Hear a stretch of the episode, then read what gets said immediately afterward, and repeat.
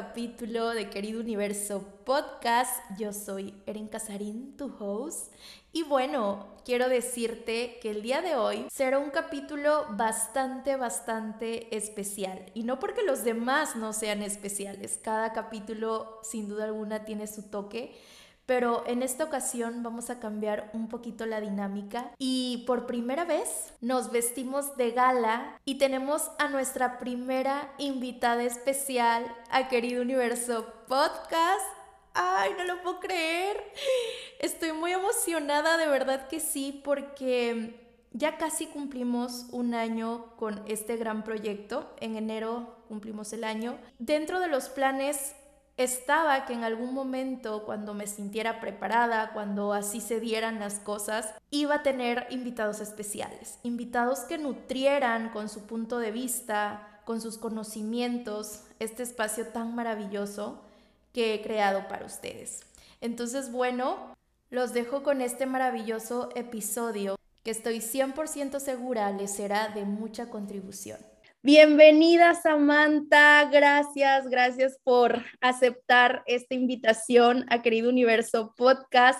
Quiero decirte que eres mi primera invitada al podcast y esto es nuevo para mí, esto es totalmente nuevo. Me siento muy contenta, muy feliz, muy agradecida de tenerte en este espacio que hemos hecho todo, toda una comunidad de Querido Universo Podcast y que seas parte ya. Estoy abriendo literal eh, esta sección con invitados especiales contigo, entonces pues me da mucho gusto tenerte aquí. Gracias, gracias por aceptar la invitación. ¿Cómo estás? Cuéntanos. Primero que nada, quiero saludar a todos y pues agradecerte la oportunidad más que nada de ser tu primera invitada. Para mí es un honor, tú sabes que para mí siempre tus invitaciones son un honor, que el universo ahora sí que nos junta siempre para proyectos y salen por ahí positivos y bueno, pues eh, un tema bastante importante, bastante con tabú y pues nada, o sea, simplemente agradecerte por tomarme a mí, porque pues obviamente desde mi experiencia, tanto como individuo como psicóloga, pues bueno, abordar este tema es muy importante. Así que muchas gracias por contemplarme a mí en este momento.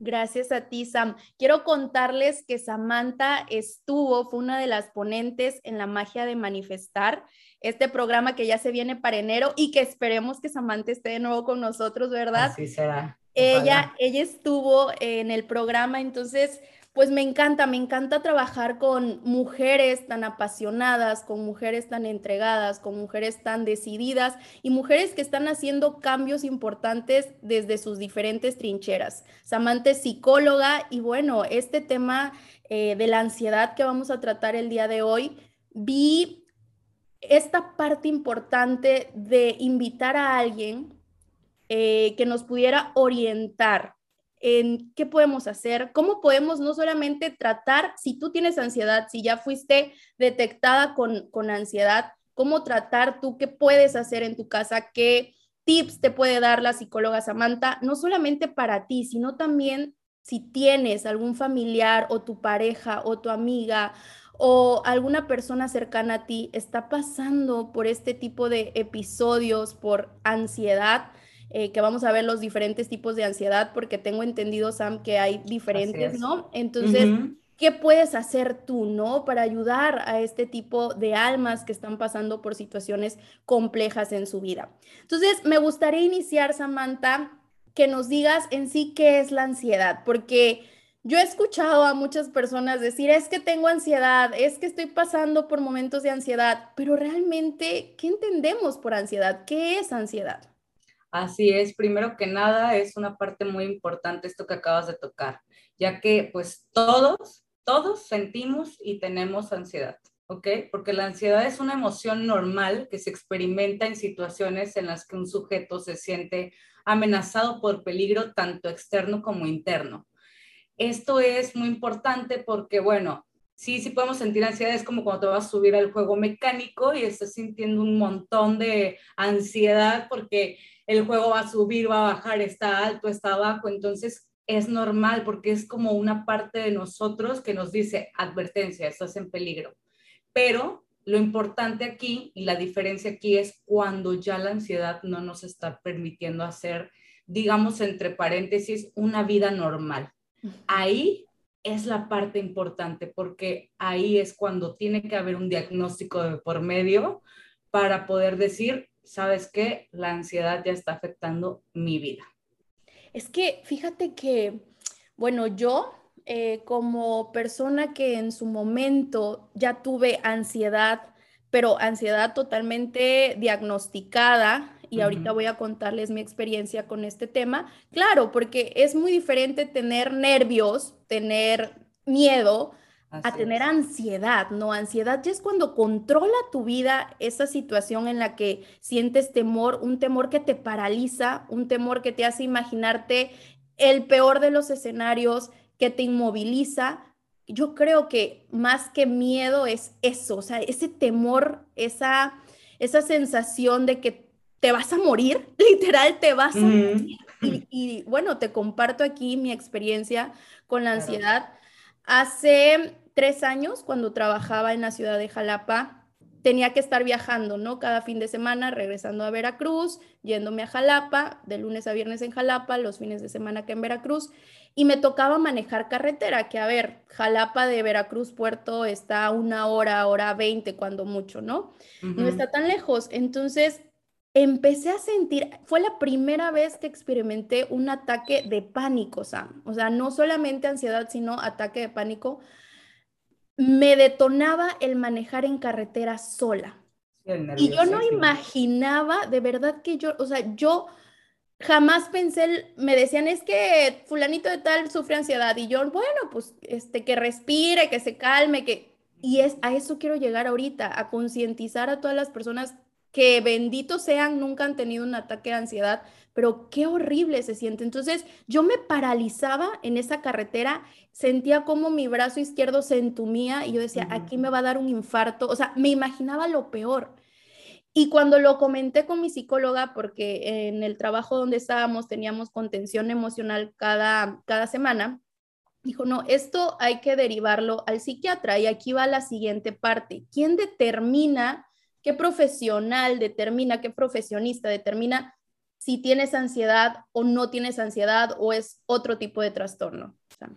Pues primero que nada quiero comenzar diciendo que esa parte que tocaste muy importante sobre el miedo, que es muy diferente tener miedo a tener ansiedad, porque bueno, el miedo es como cuando te sientes amenazado y el cuerpo está preparándose para responder como de una actividad, eh, como de algo que ya está sucediendo, una situación Puede ser, por ejemplo, una enfermedad, ¿no? Cuando ya te dicen, no sé, tienes tal enfermedad, ok, el miedo a lo que va a suceder.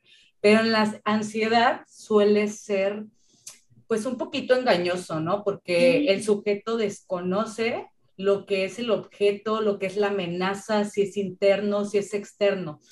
Yo suelo un poco, tal vez, compararlo con alguna enfermedad eh, terminal, no es porque sean igual, pero es el mismo temor en ese momento que tú estás sintiendo. La diferencia es que tú no sabes dónde te está doliendo.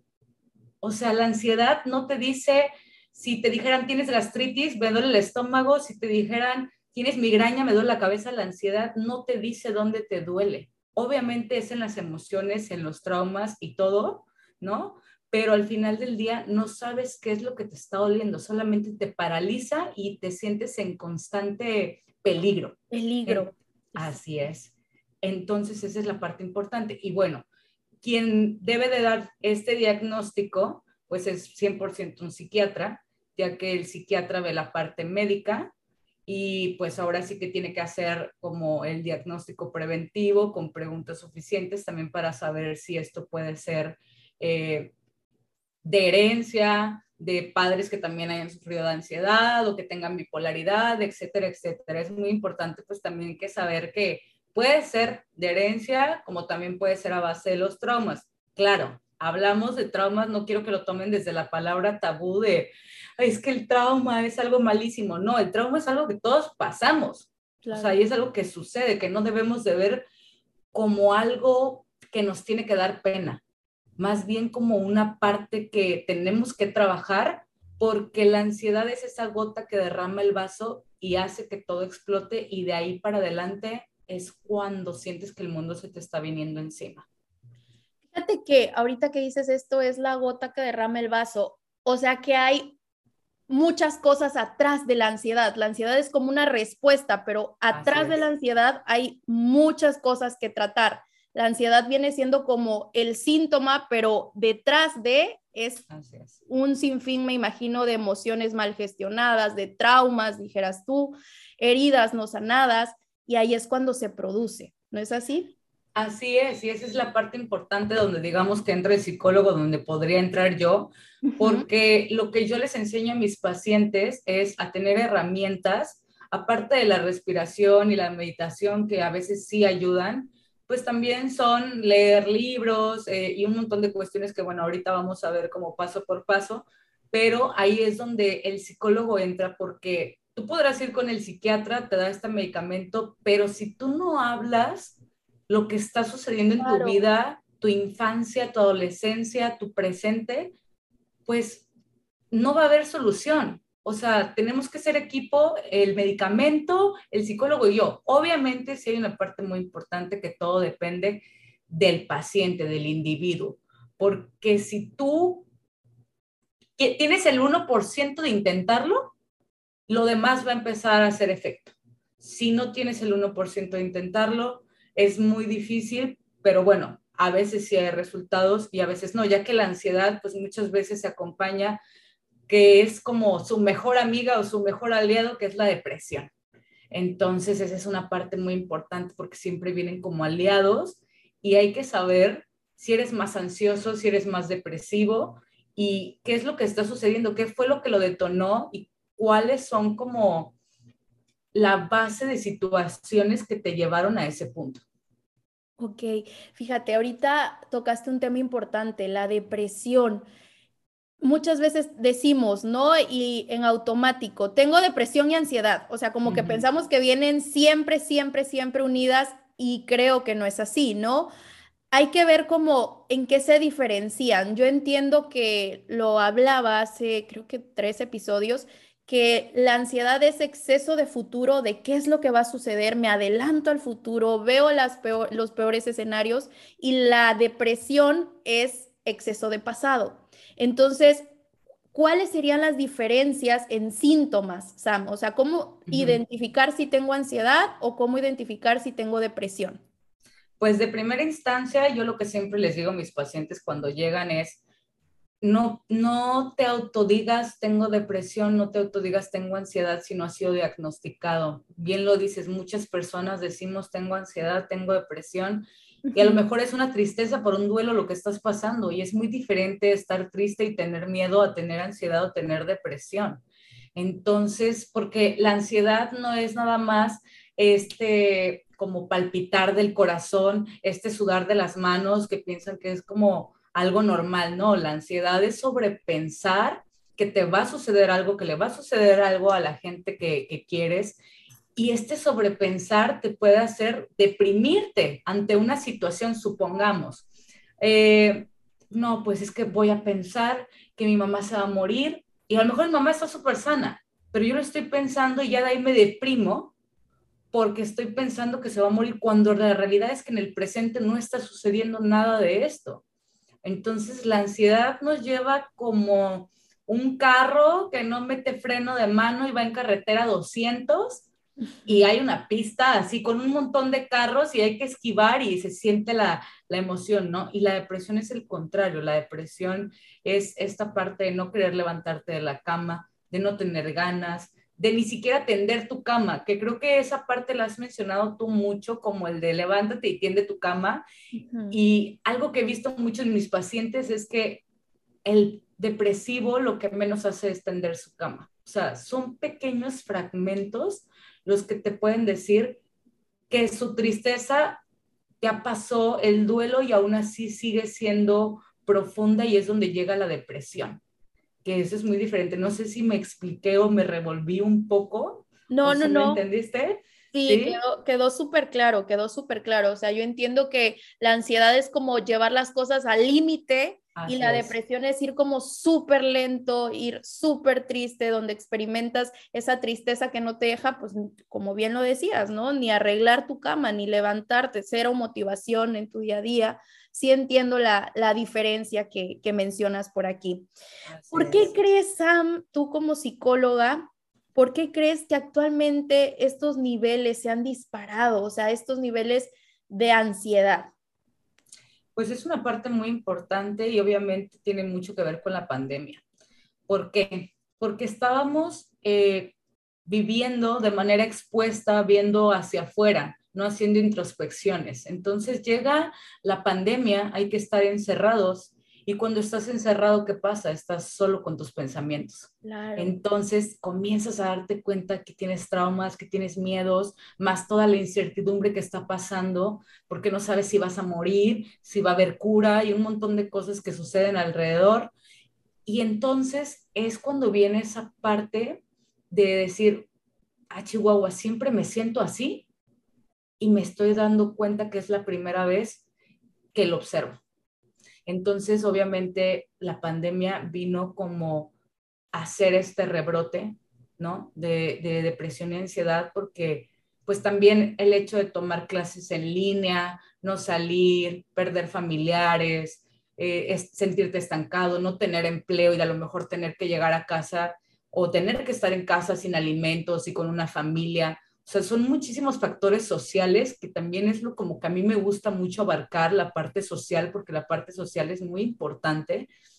Entonces, en este momento, a nivel mundial, por eso hay tantos, desgraciadamente, tantos suicidios y tantas situaciones en las que las personas están pidiendo ayuda. ¿Por qué? Porque hicieron una introspección y obviamente a ningún ser humano le gusta voltar hacia adentro, ver sus heridas y decir, ouch, esto me está doliendo, porque es difícil. Hasta, yo siempre les digo a mis pacientes, hasta uno como psicólogo, también obviamente dice, ay, este, esto me duele, pero no haces tanta introspección hasta que vas a terapia también.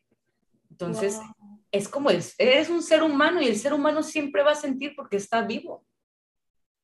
Pero cuando ya está siendo excesivo, aguas me encanta porque esto de ver hacia adentro, o sea, tienes toda la razón, con, con COVID, pues nos fuimos a casa y empezamos a mirarnos realmente, a observarnos realmente qué hay adentro, no solo de la casa, sino de esta casa propia que es nuestro templo, nuestro cuerpo.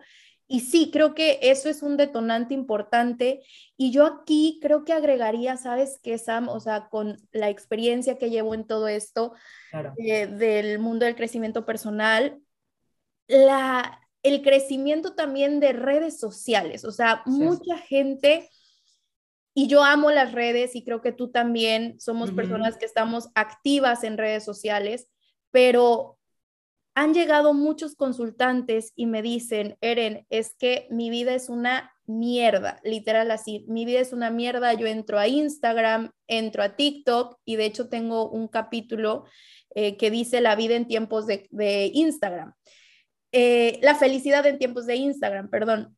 Y justo es eso, la comparación. El, compararte te hace volverte ansioso también de, es que ¿por qué yo no tengo la vida de esa persona? Es que ¿por qué yo no tengo los atributos físicos de esa persona? Es que mira, esta persona ya se casó, mira, esta persona, siempre la comparación, ¿no? Y lo que yo hacía mucho hincapié es, está chingón eh, ver todo lo que absorbemos en redes sociales, pero también ser muy selectivos qué tipo de contenido estamos viendo, ¿no? Un contenido que me está frustrando o un contenido que me está inspirando. Y, no sé, tú qué has visto con tus pacientes eh, respecto a este tema de las redes sociales, ¿crees que tenga una relación con la ansiedad? Sí, claramente. Mira, definitivamente tanto como positiva como negativa. También quieras o no, por ejemplo, cuando lo del COVID, tantas noticias que salían que no eran ciertas, pues obviamente hacía que la gente tuviera más pánico, ¿no? Entonces también el hecho, está como la imagen, siempre tengo muy presente esta imagen que de repente vemos en Facebook y es un chico que va caminando y ve al lado uno de la bici y le dice, ay, ¿cómo quisiera yo tener una bici? Y el de la bici voltea a ver al del carro y dice, ¿cómo quisiera tener un carro? y el del carro a la camioneta, ¿no? Entonces, siempre estamos comparando como lo que queremos, pero no nos damos cuenta de lo que tenemos, porque el que va caminando tiene, gracias a Dios, dos piernas, dos manos, está completo, está saludable, el de la bici se puede ejercitar, el del carro, pues bueno, tiene un cómo moverse, ¿no? Entonces, muchas veces estar viendo, pues, qué está haciendo la otra persona, por qué esa persona está viajando y yo no, haces más hincapié a estar viendo lo que están haciendo los otros a tú mismo ponerte a hacer algo para cambiar tus hábitos, porque esa es una parte muy importante. Tienes que empezar a cambiar tus hábitos. No puedes estar sentado viendo Instagram o TikTok y diciendo, por ejemplo, ¿no? Te voy a poner de ejemplo a ti, que yo dijera, no, pues es que Eren tiene un super cuerpazo y todo el tiempo está haciendo ejercicio. Y yo acostada sin hacer ejercicio. O sea, no, tengo que pararme a hacer lo mismo. Lo tengo que agarrar como una motivación, decir, yo quiero ser como Erendira pues me voy a poner a hacer ejercicio. A lo mejor no voy a tener el mismo cuerpo porque somos personas diferentes, pero sí la misma motivación. Exacto, exacto. Es lo que yo decía, más inspiración y menos comparación.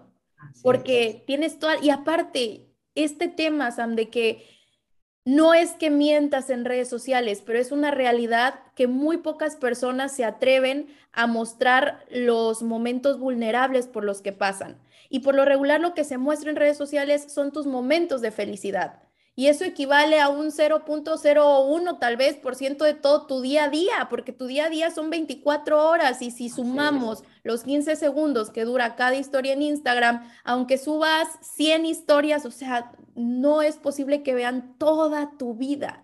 Pero ¿qué pasa? El cerebro le encanta hacer conclusiones. Entonces, tú ves que fulanita de tal se fue a viajar a Dubai, vamos a suponer, ¿no? Entonces piensas que toda su vida es maravillosa porque ella está viajando en Dubai. ¿Y quién sabe? O sea, por aquí decimos, ¿no? Este dicho de únicamente la cuchara sabe el fondo, o sea, nadie más. Y el hacer conjeturas de esa parte, por supuesto que hace a que se nos desarrolle eh, pues la ansiedad. Y decías algo bien importante ahorita, las noticias. Te voy a decir algo, yo desde que inició pandemia no veo la televisión, o sea, no veo noticias y en general nada más la televisión la prendo para Netflix y de ahí en fuera no veo noticias. Me aterraba el escuchar todo esto de COVID, aparte noticias cero fundamentadas, este, noticias falsas, que lo único que hacían era alarmarte. Y también de que hay guerra, en, que se viene la guerra en Rusia y ya uno se pone y dice, madres, o sea, yo estoy aquí, este, scrolleando en mi Instagram súper tranquila y los niños de Siria muriéndose de hambre, ¿sabes? Entonces ahí empezaba yo y desarrollaba como, ¿qué, o sea, ¿qué puedo hacer? Porque desde acá, ¿qué hago? ¿Y, y cómo puedo apoyar? Y eso también desencadena cierto tipo de ansiedad. Y con esto quiero preguntarte, tú, tú, olvídate de Samantha, la psicóloga, Samantha, Samantha, ¿has padecido em, ansiedad? ¿Cuándo fue la primera vez que tuviste ansiedad? Si fue así, puedes compartirnos un poquito Claro que sí, ahora sí que, pues es la primera vez a viva voz, ¿no? Que voy a hablar de esto porque es un tabú, justamente por lo que acabas de mencionar. ¿Cómo como psicóloga vas a tener ansiedad? Pues sí, en definitivamente yo tengo ansiedad diagnosticada ya desde hace algún tiempo. Actualmente estoy en medicamento. Eh, pues obviamente mi ventaja es que yo no empatizo con el paciente, ¿no? porque pues empatizar lo haría ponerme en sus zapatos y eso únicamente me haría darle una mala herramienta, porque diría lo que yo estoy haciendo y eso no es así. Pero pues sí, tengo ansiedad en base al mal manejo de muchas emociones y de situaciones, obviamente, de infancia, de, de adolescencia. Esta es una parte muy importante porque cuando somos más chicos, o sea, y hablo pues obviamente de tu época y la mía, Eren, que no es, no es muy lejana, ¿verdad? Pero, pero es muy diferente. Eh, esta parte de que obviamente no estaba tan fundamentado llevar a tu niño pequeño, a tu adolescente, al psicólogo. Claro. ¿No? Entonces, eh, esta parte es importante porque pues obviamente yo me doy cuenta a los 19, 20 años que estaba pensando de una manera pues muy diferente, ¿no? Siempre como muy destructiva, eh, siempre como caótica, siempre caótica. Y entonces yo decía, pues, ¿qué es lo que está sucediendo? Hasta que en algún punto donde pues realmente intenté, intenté eh, pues suicidarme, fue cuando dije, no, esto no está bien, ¿qué está sucediendo? Pedí ayuda, me dieron la ayuda y pues bueno, te puedo decir que soy fiel creyente de que cuando uno quiere la ayuda es cuando empieza a ver el cambio. De hecho, todo eso sucedió antes de que yo decidiera empezar a dar terapia, porque obviamente primero tenía yo que ayudarme para poder ayudar a los demás, porque esa es una parte muy importante. ¿Cómo le voy a decir al paciente, eh, diagnostícate, tómate el medicamento y todo eso, si yo no estoy haciendo nada por mí? Wow. Te agradezco, te agradezco enormemente, Sam, que te hayas abierto de esa forma, que te dejes ver tal cual, porque bien lo mencionabas, tenemos como esa idea de que no, pues eh, como es psicóloga debe de tener su vida perfecta, no debe de sufrir de ningún mal emocional, porque pues es psicóloga, cuando antes de ser psicóloga, pues eres humana y eres alma y al igual que todos has pasado por diferentes situaciones pero pues bueno, te agradezco y mira, has salido adelante y has superado y eso es ser resiliente, o sea, tomar esas experiencias no tan gratas y convertirlas en oro. Yo siempre digo eso, o sea, convertir mis heridas en oro y el hecho de que tú ahora estés ayudando a tantas personas, pues obviamente eh, estoy más que, más que segura que este proceso que tú viviste, pues hoy en día está ayudando, porque sabes lo que es estar ahí. No es lo mismo hablar y desde la parte profesional hablar cuando tú ya estuviste ahí, cuando tú ya pasaste por ese tipo de situaciones, ¿no? Así es, porque de hecho por eso me atrevo a compartir esta parte, tanto como bien lo dices, porque soy humana, como por esta parte de decir, no está mal pedir ayuda, todos podemos tener algo que nos haga ir a terapia, ¿no? Porque la terapia no nada más es esta parte de decir, es la ansiedad y la depresión, es para conocerte. Claro. Y hay muchas cosas que no conocemos de nosotros, por qué tenemos la crianza que tenemos, por qué tenemos las creencias que tenemos, nos gusta ser como somos. Entonces, me gusta externar esta parte y sí lo he llegado a hacer con pacientes, creo que con la gran mayoría, para que vean que soy humana, para que vean que Mm, no tiene por qué haber un tabú del es que como eres psicóloga no sientes. No, no, no, no, no. Yo soy una persona igual que todos ustedes, he tenido mis traumas, obviamente no te los voy a contar en sesión, ¿verdad? No te voy a contar nada de eso, ni me voy a poner a llorar, simple y sencillamente te externo que también hay otra oportunidad después de que comienzas a darte que tienes ansiedad, porque el primer paso y darte cuenta, pues obviamente es doloroso. ¿No? Es como, ¿por qué? Y ya después, cuando lo tratas y todo eso, pues hay una vida posterior. Aprendes a vivir con esa parte porque no eres un enfermo.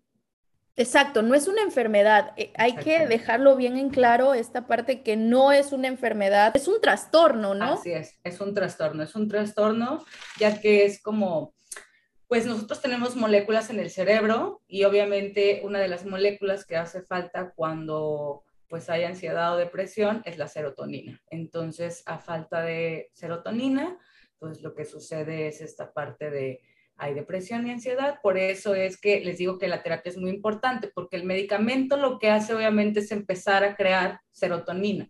Pero si tú vas a terapia, te van a dar herramientas en las cuales, por ejemplo, yo a mis pacientes les dejo tarea y esas tareas hagan herramientas para que el día que no estén en terapia, ellos solitos se encarguen de crear su propia serotonina. ¿Con qué? Pues ejercicio, meditación, viajes, cosas que les gusten, comida, hasta dulces, lo que quieran que sea algo que los haga un momento felices, un abrazo, el oler la ropa de tu bebé, sin fin de cosas que son tan básicas y pareciera que son tan pequeñas, pero que pueden ayudar tanto a crear tu, tu serotonina que no las vemos cuando estamos en ese momento.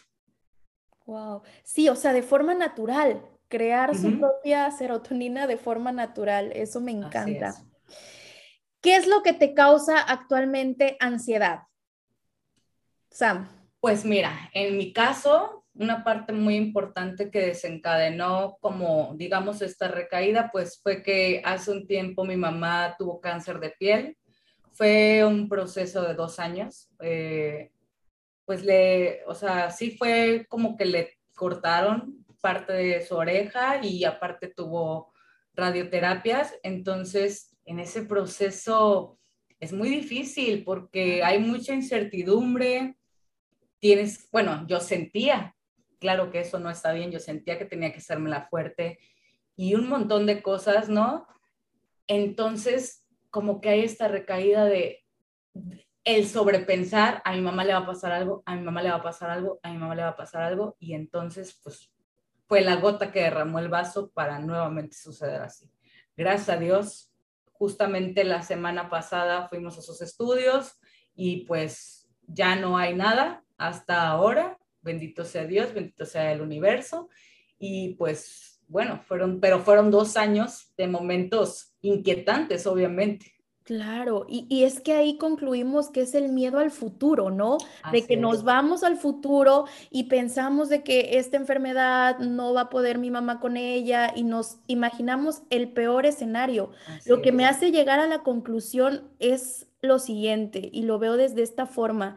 Imagínate el poder tan grande de nuestro cerebro que nos hace imaginarnos, lo visualizamos, ¿no? Y no solamente lo visualizamos, sino que evocamos todas esas sensaciones y emociones que se desencadenan en palpitaciones, sudoración, temblor.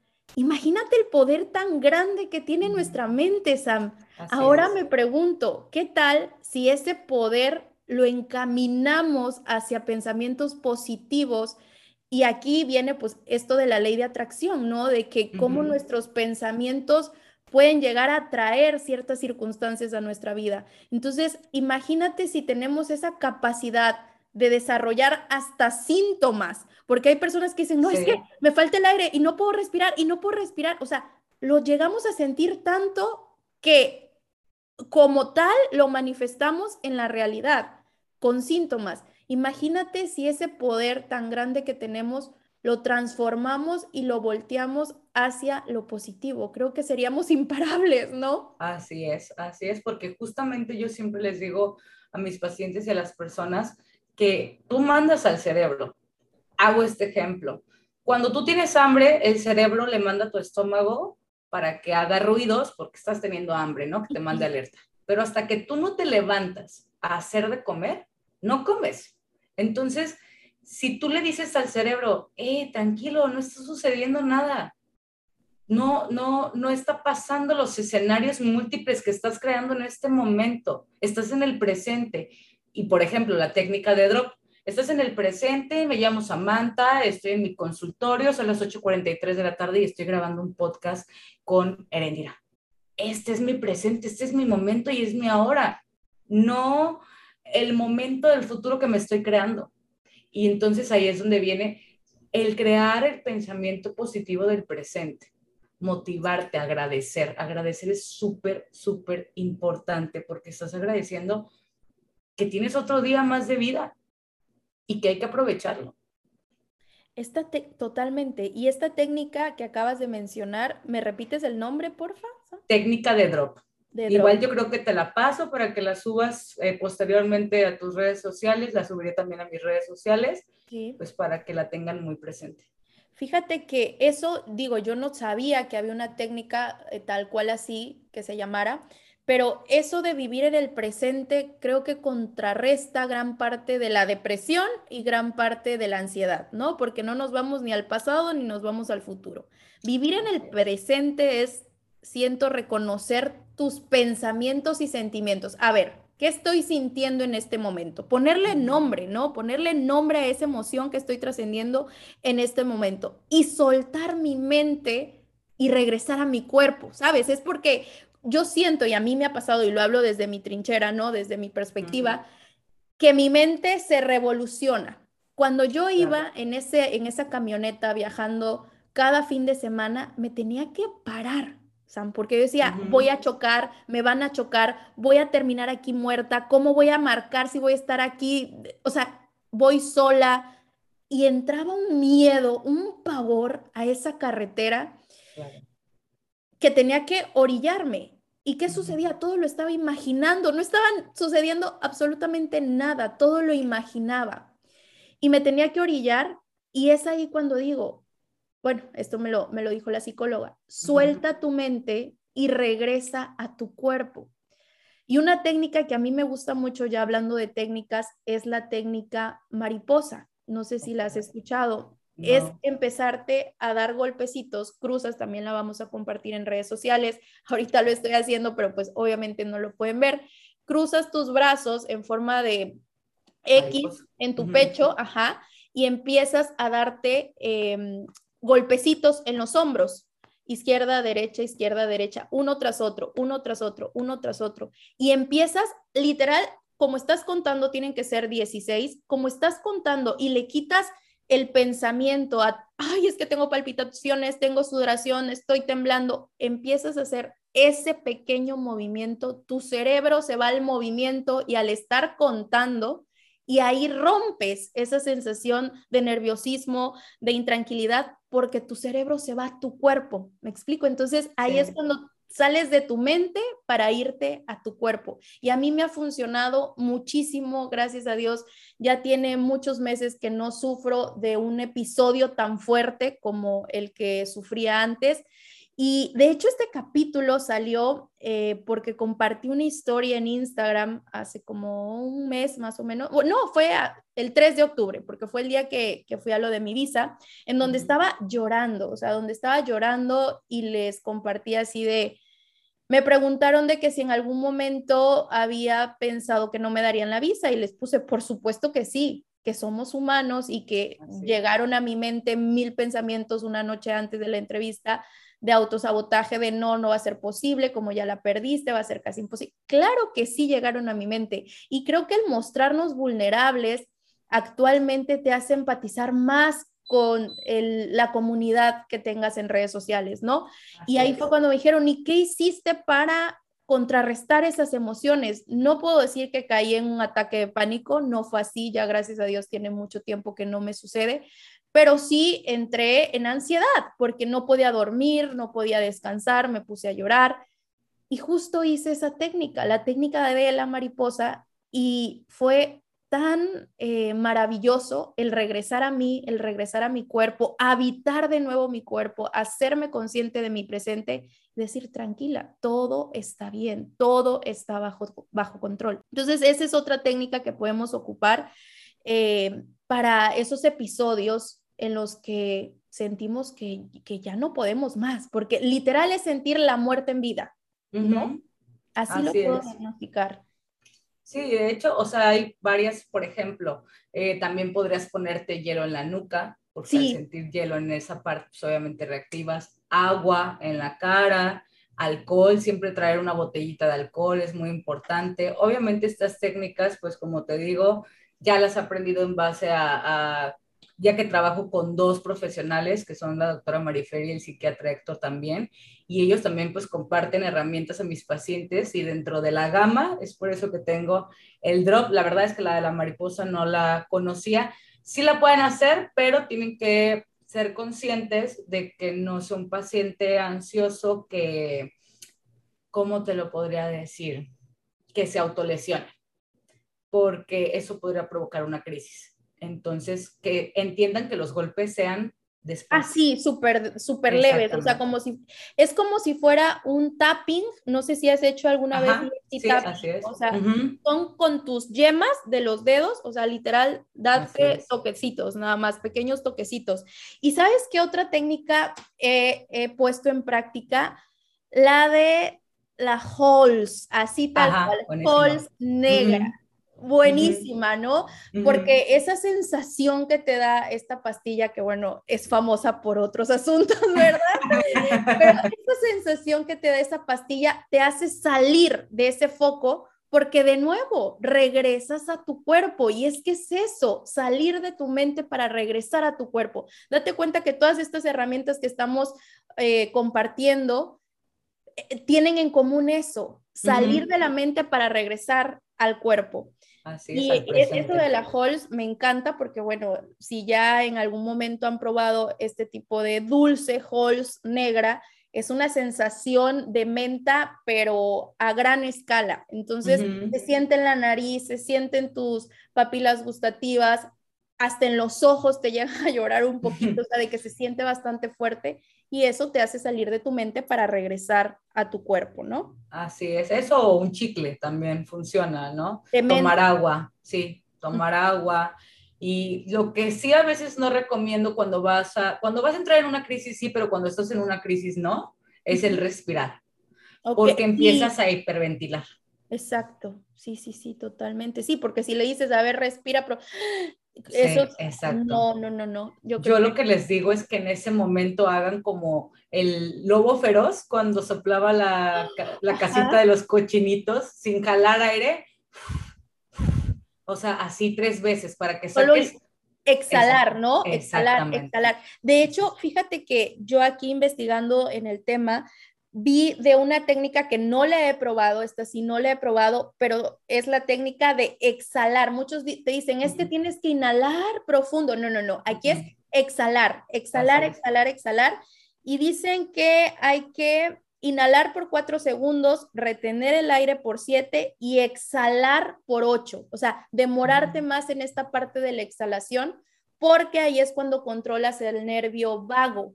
Y ese nervio vago es el que desarrolla todos estos síntomas de sudoración, palpitación, este, todo, todo, todo lo que puede desencadenar síntomas físicos, la ansiedad, ¿no? Entonces, bueno, esa sería otra técnica más.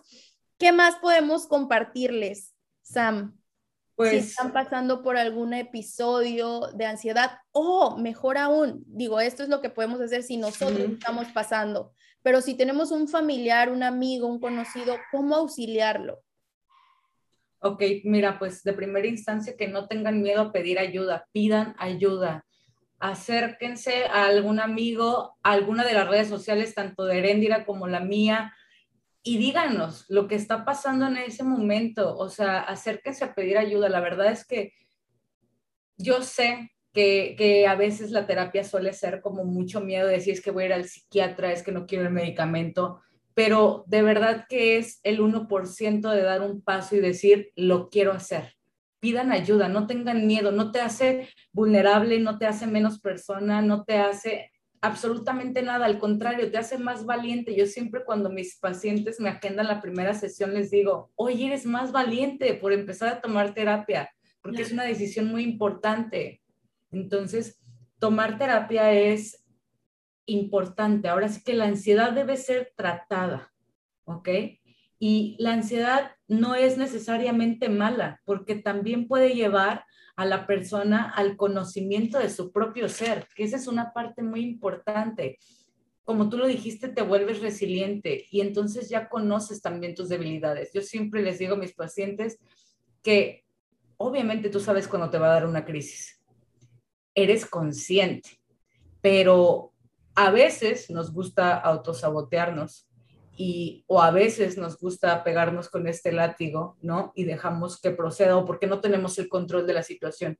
Pero para eso es la terapia, para eso son estas técnicas que estamos compartiendo. Y bueno, pues ahora sí que escuchar podcasts como tus podcasts también va a ayudar muchísimo porque tiene que ser algo que te motive, que te... Ahora sí que mi psiquiatra dice, la disciplina viene de la falta de motivación. Entonces, tienes que escuchar y tienes que pedir ayuda y tienes que decir, no puedo con todo. Y eso no significa que esté mal. Al contrario, al contrario, el decir, el reconocer, llego hasta aquí, puedo hasta aquí y requiero apoyo, ayuda, guía, creo que te hace aún más fuerte. El reconocer, en tu debilidad está tu fortaleza. Entonces, el pedir ayuda habla de que eres una persona fuerte y de que eres una persona que esté en miras de mejorar. que ya acepto, lo más importante es aceptar que necesitas ayuda. Ya el camino después de pedir ayuda se vuelve más fácil poco a poco. Bien, ¿algo más que quisieras agregar, Sam, en este tema tan, ahora sí, tema tan extenso? Tan extenso que podemos hablar todavía más y más. Pues no sé si quieras que comparta ahora sí que los tipos de ansiedad ah, para que tengan como noción, ¿no? No a grandes rasgos, porque no me gustaría también que digan, ay, creo que sí tengo eso. No. O sea, visiten a un especialista, ¿ok? okay. Eh, el trastorno por crisis de angustia, trastorno de ansiedad generalizada, trastorno fóbico, trastorno obsesivo compulsivo, reacciones de estrés agudo o postraumático, trastornos de adaptación o situaciones vitales o adversos, o también pues el trastorno de ansiedad postparto, porque también eso muchas veces cuando son mamás no se dan cuenta que pueden tener posparto, depresión o ansiedad. Y esa es una parte muy importante porque vuelvo a lo mismo, es la gota que derrama el vaso. Entonces, si tú sientes que tú que nos estás escuchando, sientes algún tipo de sensación o de todo lo que platicamos, crees que necesitas ayuda, acércate a cualquier especialista, acércate a un especialista, acércate al Instagram de Erendira, acércate a mi Instagram y pide ayuda porque obviamente esto no es fácil y esto se tiene que diagnosticar, no es como que tú llegues y llegues a la farmacia y le digas, tengo ansiedad, deme cualquier medicamento, porque también eso complica muchas cosas. Claro, el automedicarse nunca, nunca es correcto. Mira, hay algo muy importante, Erendira, y que de hecho creo que me gustaría hasta hacerte la pregunta. Sí. Tenemos que hoy ponernos a investigar cuántos tipos de emociones existen porque creemos que nada más existe la felicidad, el amor, el miedo, el enojo y ya. No, hay un montón de emociones, hay que investigarlas. Y ahora yo te pregunto, oye, Erendira, dime cinco emociones que tú sientes ahorita en el presente, en este momento. Justo era lo que veíamos en la magia de manifestar, ¿no? Así También lo comentábamos, de que ponerle nombre a las emociones pues en este momento yo creo que gratitud por estar aquí contigo compartiendo, serenidad, tranquilidad, empatía también por, por escuchar tu caso. Pues sí, yo creo que son las emociones que ahorita, en este momento, estoy transitando ese tipo de emociones. Pero sí es cierto, hay un ramillete impresionante de emociones y que nada más nos quedamos con esas básicas porque fueron las que nos inculcaron y fueron las que nos repetían todos los días, en todo momento y digo, no está mal, porque así como nuestros padres nos los repetían a nosotros esas únicas cinco emociones, dijeras tú, a ellos también. Entonces, ellos no contaban con las herramientas que hoy en día contamos nosotros. Hoy ya no tenemos justificación de eso porque se han abierto demasiado esos paradigmas de ir a terapia, ya la mayor parte de los jóvenes, fíjate que estaba leyendo en Forbes que el 85% de las personas entre 25 a 45 años invierten en su salud mental. El 85%, Sam. Invierte en su salud mental, ya sea eh, yendo al psicólogo, ya sea contratando un coach de vida, ya sea con terapias holísticas, con terapias clínicas, pero invierte en su salud mental. Y eso me encanta, que hoy en día ya no sea tabú el hablar de todos estos temas tan importantes y que deberían de estar en el libro de texto desde primer grado de primaria, vaya.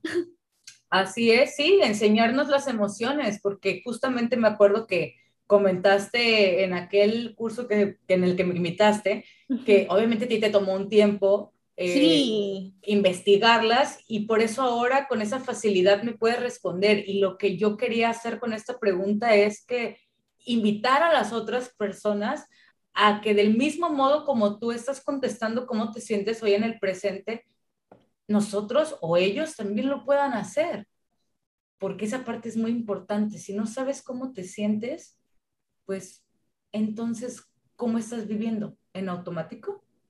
Exacto, en piloto automático. Así es. Muy bien. Bueno, Sam, pues Ay, hemos llegado al final de este episodio. Qué gusto haberte tenido en Querido Universo Podcast. Por favor, compártenos tus redes sociales, donde te podemos seguir eh, para agendar una sesión contigo. Da sesiones eh, a distancia, ¿verdad? Así es, doy sesiones presenciales y en línea, pero pues más que nada, ahora sí que no cambia nada, ¿no? Y eh, mis redes sociales son en Facebook, Physic de psicóloga abreviado, Samantha Villegas, y en Instagram, Physic, igual de psicóloga, Wonder Woman. Por ahí, pues ahora sí que, por ahí me he etiquetado Erendira y si no, métanse en sus contactos para poderme encontrar si es que es muy difícil. Perfecto. Muchísimas gracias, Sam. Te mando un abrazote. Gracias por compartir toda esta información de valía. Yo sé que las personas que escuchen el podcast, pues se van a llevar muchísima, muchísima información, tips importantes para aplicar desde el día a día, ¿no? No es como de nada, nada rebuscado, nada que no puedan hacer desde sus casas. Entonces, me encantó. Gracias por compartir conmigo y bueno, pues dejarles en claro que pedir ayuda es el paso número uno para empezar una nueva vida, para trascender todos esos duelos que tal vez estén por ahí muy, muy arraigados, esas heridas, sanar para poder crear, ¿no? Nuevas experiencias y nuevas perspectivas de vida. También no somos nuestros pensamientos, no somos nuestros pensamientos, quedarnos con eso, porque la ansiedad te juega muy chueco eh, y te crees, te crees que hay un león enfrente cuando no hay nada. Y por más que la persona te dice, a ver, pero mira, acaricia el león, que es un gatito indefenso, para ti es un león, pero porque te estás creyendo esos pensamientos, ¿no? Entonces, recordarles que no somos nuestros pensamientos.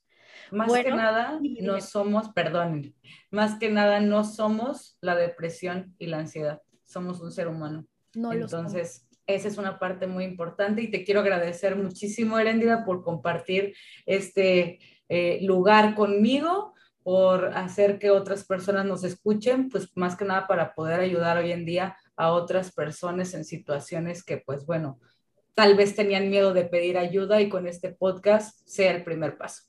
Así es. Gracias. Bueno, pues nos escuchamos en la próxima. Chao.